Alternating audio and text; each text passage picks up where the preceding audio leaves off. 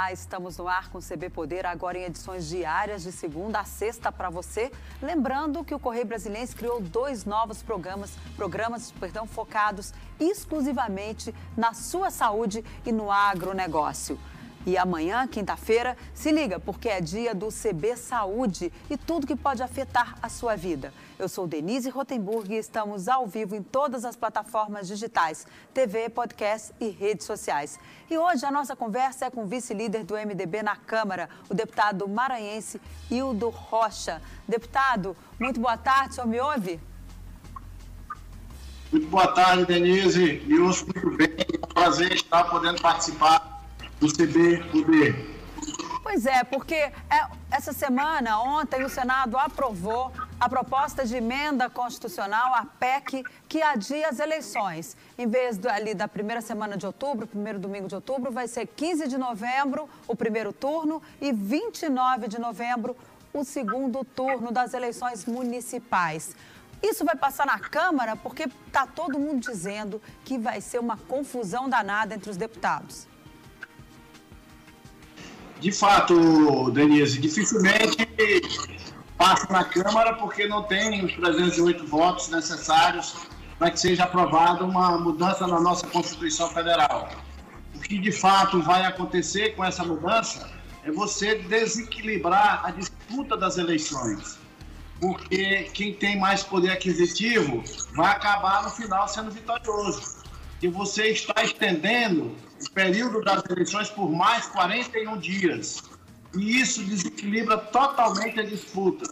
Porque as eleições já começaram, a pré-campanha já começou, e de nada adianta você levar a data do dia da votação para o dia 15 de novembro, tirando do dia 4, porque você não tem certeza de que a pandemia estará diferente entre outubro e novembro. Nenhum especialista se arrisca a assinar qualquer tipo de documento afirmando que em novembro teremos céu de brigadeiro. Então, nós temos que ter eleições em novembro, ou em, de, ou em outubro, ou em dezembro, é segurança sanitária. Ou seja, nós temos que ampliar a quantidade de sessões eleitorais. E o Tribunal Superior Eleitoral teima em não querer compreender que uma fila que tenha uma sessão com 300 eleitores corre o risco de contaminar as pessoas por causa da aglomeração maior do que uma sessão com apenas 100 pessoas. A nossa proposta, inclusive, tramita da Câmara projeto de autoria do deputado do Rocha, de nossa autoria, fazendo com que haja segurança sanitária. Tudo isso com base nas recomendações da Anvisa. Inclusive, nós estamos colocando no nosso projeto que a Autoridade Sanitária Nacional determinará regras regras sanitárias para que ocorra eleições tranquilas no nosso país. E uma das recomendações, com certeza, da Anvisa, da Agência Nacional de Vigilância Sanitária, será no sentido de diminuir a quantidade de filas em sessões eleitorais. E você pode fazer isso. Você pode fazer isso Agora... dividindo os dias de eleições, mas corre o risco de tornar isso muito suscetível à fraude, porque se você deixa uma urna dois dias é, à disposição, aí, à mercê dos, dos fraudadores, você corre o risco de ter essa sessão fraudada. Então, por isso, é melhor que seja um, apenas em um dia. E para que você diminua a quantidade de eleitores por sessão, é justamente aumentando a quantidade de sessões eleitorais. Tem também outras ideias, que é aumentando o período de votação, levando, estendendo essa votação até mais tarde. Isso também ajuda muito, ajuda bastante na diminuição de pessoas. Além disso, é necessário, e por isso é importante que haja as regras e regras nacionais é, por parte da Anvisa para poder é, impedir que haja, durante o período da votação, o um impacto, o um impacto relacionado, o impacto relacionado a justamente aglomeração de pessoas nas sessões eleitorais no dia da votação. O senhor falou aí em várias regras que podem ser criadas na, nos próximos dias, mas não está muito em cima para mudar a regra? O Tribunal Superior Eleitoral tem dito que é muito caro fazer as eleições em dois dias, que teria, como o senhor mesmo lembrou agora, o perigo também da segurança da urna eletrônica, elas teriam que passar a noite ali no, no, nas zonas eleitorais, isso poderia gerar problemas.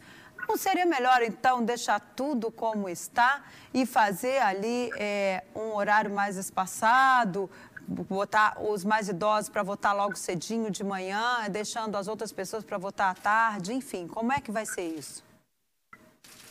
Perfeitamente, isso é possível desde que haja é, entendimento para tal.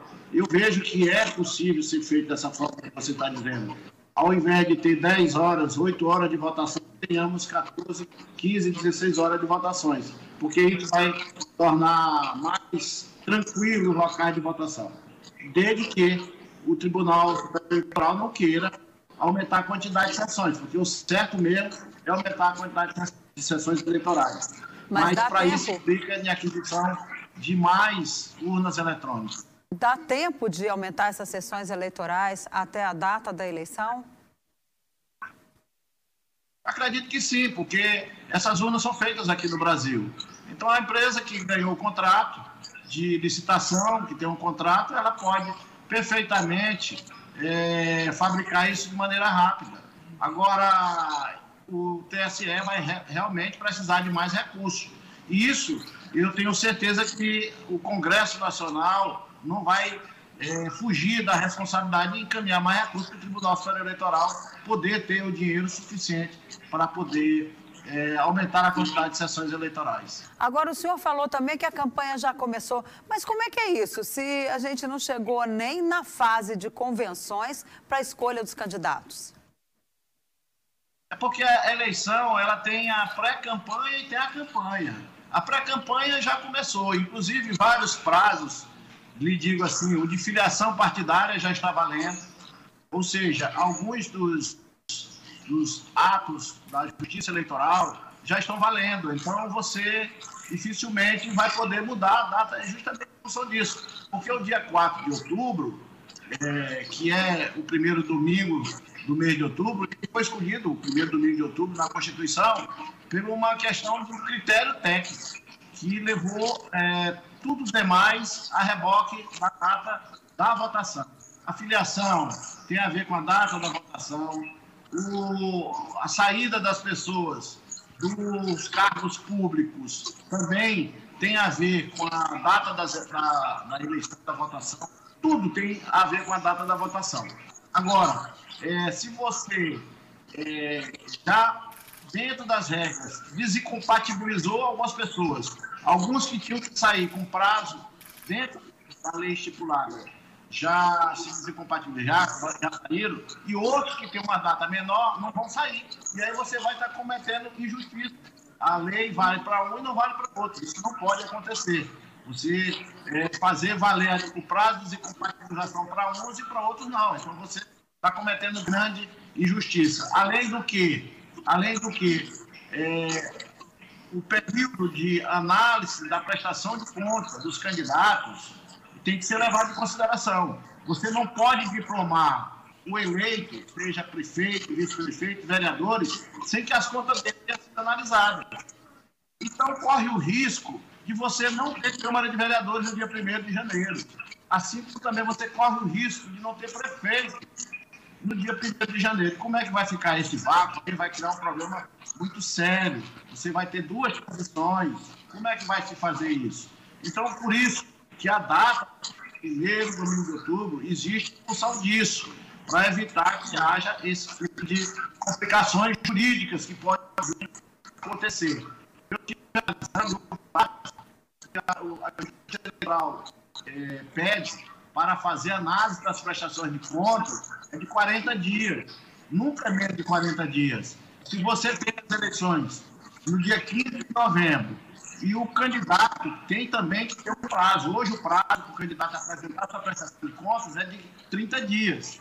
Digamos que seja encurtado para 15 dias, porque termina a eleição no dia 15 de novembro, digamos assim, ele terá mais 15 dias de prazo para poder apresentar a prestação de conta, ele tem que juntar documentos e o contador tem que fazer o balanço. Então, isso não demora menos que 15 dias. Vamos dizer que ele apresente dia 30. Quando chegar no dia 31 de dezembro, ainda não foi analisado pelo tribunal, pelos tribunais eleitorais, a justiça eleitoral, a prestação de conta desse candidato. Como é que ele vai ser diplomado? Como é que vai vai tomar posse sem diploma. Sem prestação de conta, não tem diplomação, não tem diploma. Sem diploma, não toma posse. E aí, como é que vai ser? Cada município tem uma lei orgânica.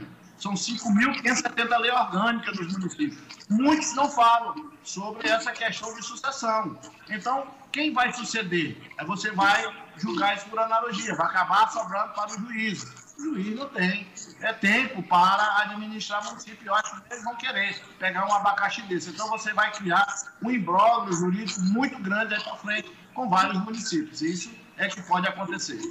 Ou seja, então a confusão é geral. É essa a nossa conclusão em relação às eleições deste ano. Agora, teve uma proposta ontem lá no Senado que o presidente do PP, o senador Ciro Nogueira, se referiu à proposta ali de prorrogação dos mandatos. Ele, inclusive, falou que poderia fazer a eleição todas juntas lá em 2022, elegendo presidente, governadores, deputados federais, deputados estaduais, senadores, prefeitos e vereadores. Nossa, é tanto cargo que a gente até perde o fôlego para falar tanto cargo que, vão ter que vai ter que votar em 2022, se unir tudo. Isso é possível ou é uma esperteza eleitoral? É uma cláusula pétrea ao tamanho do mandato dos representantes do povo. Não pode ser mudado, está lá no artigo 60. Quem pode alterar o tamanho de mandato de uma pessoa que tem representação popular é apenas o constituinte. Nós não somos constituintes. Nós, em alguns momentos, nós podemos alterar a Constituição porque nós somos constituintes derivados, mas nós não somos constituintes originários. Apenas os constituintes originários podem estabelecer tamanho de mandato. Nós não, nós não temos poder para isso. Por isso que isso é uma cláusula pétrea. Se nós pudéssemos mudar tamanho de mandato, seria mais fácil tirar um presidente da República e diminuir o mandato dele.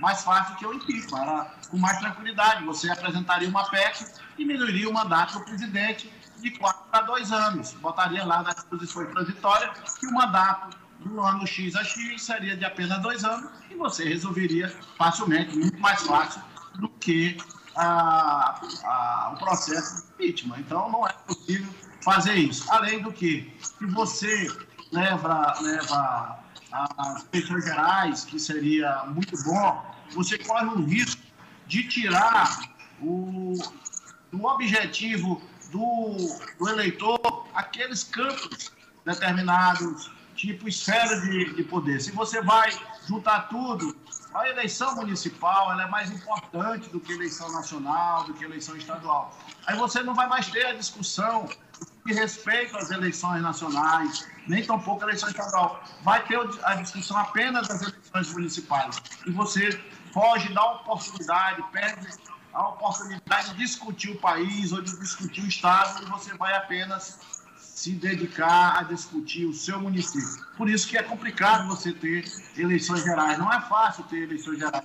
No Brasil já houve um período que tinha eleições gerais, mas como acontecia isso, de que as eleições eh, gerais se dedicava apenas para tratar de assuntos municipais, que se fez essa mudança é, tempos atrás, inclusive não apenas nessa Constituição. É, outro assunto, já que o senhor falou, tempo para discutir o país, um assunto que está em alta, inclusive o presidente da Câmara ontem, Rodrigo Maia, defendeu que a discussão da reforma tributária volte no mês de agosto. O senhor é relator, isso é possível retomar essa discussão em agosto? o presidente Rodrigo Maia está correto, está certo em trazer a discussão e a votação da reforma tributária. O Brasil precisa mais do que nunca. Nós já tínhamos uma dependência muito grande dos investimentos em função do nosso sistema tributário. Poucas pessoas queriam investir em nosso país justamente por causa do nosso sistema tributário, que é horrível, caótico, ele torna-se difícil o investimento em nosso país. Agora, com a busca de investimento, há mais necessidade de que se faça isso. Porque a proposta que está tramitando através da PEC 45, que é a PEC do Baleia Rossi, ela busca justamente simplificar o sistema tributário nacional e dar segurança jurídica, o que nós não temos hoje. Hoje o Estado cobra um, um alíquota de um determinado produto X, no dia seguinte vai lá e diz que não é mais X, é Y. Isso é muito complicado, as pessoas não compreendem e por isso tem essa dificuldade de ter esse investimento no nosso país com o sistema que nós temos atual. Agora, uma das dificuldades aí da reforma tributária é porque ninguém quer perder receita, nem estados, nem municípios, nem União. E nesse período agora, em que o, todos os entes federativos estão aí com dificuldades de fechar as suas contas, a arrecadação caiu, a economia está despencando. Vai ser possível ganhar, ter aí uma trégua nessa briga para fazer essa reforma tributária? Os municípios são a favor da mudança dessa PEC 45. Os estados também são favoráveis, desde que sejam feitas algumas modificações e a União, não vejo por que a União ficar contra essa proposta. Nós não estamos trabalhando em alterar é, a carga tributária. Nós estamos trabalhando no sentido de simplificar. Simplificar e automaticamente você diminui a carga tributária, porque você vai fechar a porta para sonegação. E hoje nós temos algo em torno de 500 bilhões de reais por ano de sonegação. Na hora que você fecha a porta da sonegação, automaticamente você vai precisar arrecadar menos, você não vai precisar ter alíquotas tão grandes como nós temos hoje. E isso, consequentemente, vai acontecer. Agora, o senhor acha que vai, é possível fazer isso em agosto, já que está se falando até em adiar a eleição, que é lá em outubro? Quando é que a Câmara vai se reunir presencialmente para ter condições de analisar uma proposta de emenda constitucional? Uma vez que houve ali um acordo meio tático entre os líderes, dizer, olha, PEC, proposta de emenda constitucional, a gente só vai analisar em sessão presencial. A exceção foi aquela lá do orçamento de guerra. Como é que vai ser isso? Vai ser presencial? Tem que ser numa sessão presencial, o senhor acha? É, acordo, não, você não precisa fazer acordo, mas no momento que você faz acordo, você tem que cumprir. De fato, houve esse acordo entre os líderes e o presidente Rodrigo Maia, de única exceção de se mudar a Constituição seria, nesse caso, do orçamento de guerra, que foi uma proposta, inclusive, do próprio Rodrigo Maia, que é a PEC 110, que hoje é a Emenda Constitucional 106. Nós só podemos, de fato, mudar a Constituição de forma presencial, com comissões funcionando plenamente. Essa é, esse é o acordo, você está certinho no que você diz, Denise. Então, vamos ter que em agosto, é a previsão do presidente é, Rodrigo Maia, de quando ele diz que agosto, é porque agosto já deve estar funcionando normalmente a Câmara trabalhando de forma presencial. Agora, o governo queria fazer ali, no período pré-pandemia, uma reforma só com os impostos federais, deixando a questão estadual para depois. O senhor acha possível? Não, não passa essa se envolver da federação, porque se você quer simplificar o tributo mais complexo que tem é o ICMS. Se você não modificar o ICMS, você não, não desburocratiza, você não simplifica. Então não, não passa, não tem condições de passar. Ou seja, vai ser a PEC 45, então, aquela proposta de emenda constitucional que é baseada lá no projeto do economista Bernardo Api. Exatamente. É, esse esse, essa proposta do deputado Baleia Rossi se baseia no estudo que foi feito pelo Instituto Cidadania, que tem à frente o Bernard Pique, coordena um grupo de economistas e advogados tributaristas que fizeram alguns levantamentos e fez essa proposta. Depois o Baleia deu alguma mudada nela e agora está sob o cuidado do deputado Aguinaldo Ribeiro, que já tem praticamente um esboço da sua, do seu relatório já bem adiantado. Ok, olha, um minutinho e a gente volta mais com o CB Poder, que hoje recebe o deputado Hildo Rocha, do MDB do Maranhão. Ele que é vice-líder do partido e está por, por dentro de todos os assuntos que estão sendo discutidos no Congresso Nacional. Não sai daí que a gente ainda vai discutir aqui Covid, a gente ainda vai discutir a ajuda aos estados e municípios, ou seja, tem muito assunto para a gente tratar. Um minutinho a gente está de volta.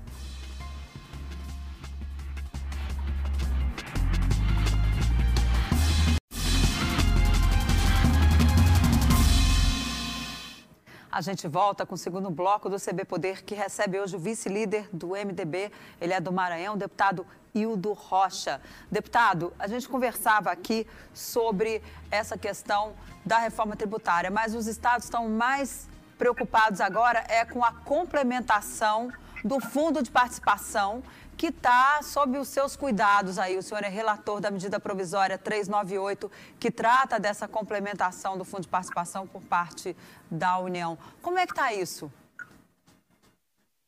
Deputado, o senhor me escuta? Muito bem, essa medida provisória citada pelo presidente Jair Bolsonaro, ela veio auxiliar os municípios e estados no que diz respeito aos fundos constitucionais, aqueles fundos de transferências, que são é, compostos por imposto de renda e IPI. Uma parte fica para os estados, outra parte vai para os municípios, uma outra para os fundos condicionais de desenvolvimento regionais. O presidente, quando baixou essa medida provisória, ele, ele preveu de que a pandemia duraria no, algo em torno de quatro meses. Então, essa medida provisória, que é a 938, ela vem é, fazer com que os estados os municípios possam receber este ano o equivalente ao ano passado. Se, porventura, o, a arrecadação normal caia e fique a transferência menor do que a do ano de 2019, a União vem faz a complementação. Foi estipulado que haveria uma despesa nessa medida provisória de 16 bilhões de reais. Esses 16 bilhões não foram gastos ainda. Então, esse mês é o último mês de junho. A partir do mês de julho já não tem mais cobertura. E nós estamos esperando a evolução da receita agora, total desse mês, para que no começo do próximo mês nós possamos apresentar o nosso relatório com base no que foi arrecadado nesse último mês, para ver se vai ter alguma alteração, tendo em vista que já houve a abertura do comércio e muitos estados e municípios o serviço. E nós sabemos que o que movimenta a arrecadação desses tributos é justamente a movimentação econômica, principalmente do comércio e dos serviços. Então, vamos aguardar mais um pouco para que eu possa estar concluindo o meu relatório. Mas meu relatório é no sentido de aproveitar o que vai sobrar de recursos. Hoje estamos estimando algo em torno de 6 bi que vai sobrar para que esses 6 bi venham a acudir, a apoiar os municípios até o final deste ano de 2019. Pois é, porque a instituição 2020, fiscal... melhor dizendo. A instituição fiscal independente, inclusive, fez uma crítica às medidas do governo relacionado aí à, à emergência da Covid-19 em relação à pauta econômica, porque alguns estados vão receber mais que outros, não houve uma análise conjunta do que deveria ser feito. E ainda é possível fazer alguma correção? Esse dinheiro sobrar vai para onde? Por exemplo, o senhor está falando que dessa parte aí, da 398, da medida provisória, pode sobrar 6 bilhões de reais. Não foi muito mal feito esse pacote? Na verdade, eu acho que está havendo uma distorção, porque em determinados momentos, em algumas matérias, aquela lei complementar que foi aprovada recentemente e que tinha o nome do nosso secretário da Receita, Mansueto, a lei Mansueto, que houve modificação do texto. Nós mandamos para o Senado, o Senado modificou, retornou para a Câmara, modificada, e o presidente sancionou. Eu acho que ali os estados foram muito beneficiados, mas os municípios saíram perdendo naquela aquela proposta legislativa, é, proposta legislativa de iniciativa praticamente do Executivo, porque o Executivo, através do seu ministro Paulo Guedes, foi quem levou a mudança do texto lá no Senado. E essa mudança beneficiou mais os estados do que os municípios. Então, eu acho que os estados estão bem, bem é, apoiados no que respeito à complementação de receita do que a União. Por causa da complementar, aquele auxílio que tem uma parte deles, são 60 bi, 10 bi para é, 20 bi para a saúde, e o, o outro é para a complementação da queda do ICMS e do ISS, houve essa mudança lá na, no Senado que veio beneficiar os estados. Agora, deputado, uma das críticas que se faz é a demora em funcionar as comissões técnicas, em colocar para funcionar as comissões técnicas da Câmara dos Deputados. Elas ainda estão até hoje sem nenhum funcionamento, ou seja, isso atrapalha muito o andamento das matérias no Congresso. Quando é que volta? Já tem alguma previsão? Com certeza, não tem nem motivo de não estar funcionando, porque nós podemos funcionar o plenário com 15 porque pode funcionar as comissões que têm um número que é equivalente a um quinto desse, desse número, que é a Comissão de Constituição e Justiça, que é a maior comissão que nós temos. Então não tem nenhum sentido de não estar funcionando. Já reclamei isso com o presidente Rodrigo Maia, já falei com o secretário da mesa sobre esse assunto, mas ainda há uma resistência muito grande, não sei qual o motivo, de não colocar para funcionar as comissões. O que me preocupa mais ainda não é só apenas é, a matéria está sendo aprovada sem o debate técnico necessário, porque cada comissão dessa é comissão temática que tem ali vários servidores do, do Legislativo que dão as suas opiniões para os parlamentares que participam dessas comissões. Mas o que me preocupa mais, Denise, é o não funcionamento da Comissão Mista de Orçamento. Essa sim, ela devia estar já reunindo, porque nós temos que entregar a lei de diretriz orçamentária aprovada para que o governo possa preparar a, a, lei orgânica anual do próximo ano, a LOA de 2021. E a LOA tem que ser baseada no que estabelece a LDO. A LDO o governo mandou no hábil. Agora, nós aqui ainda não estamos discutindo. Então, já está prejudicada a discussão da diretriz orçamentária. Tem de vista a situação que nós estamos vivendo. E vai ser repercutido para o próximo ano em termos de orçamento, em termos de economia. Se nós não tivermos clareza com relação a isso, uma certeza, nós podemos complicar muito o próximo ano, 2021. Já estamos complicados em 2020 e podemos complicar 2021 se nós não fizermos o trabalho certo. E para fazer o trabalho certo, nós temos que ter base. E nós estamos sem base, sem qualquer discussão, porque a comissão de orçamento não está funcionando. Ô, deputado, infelizmente ó, o nosso tempo acabou. Eu queria agradecer muito a sua presença. O CB Poder fica por aqui. Obrigada pela companhia. Até a próxima. Tchau.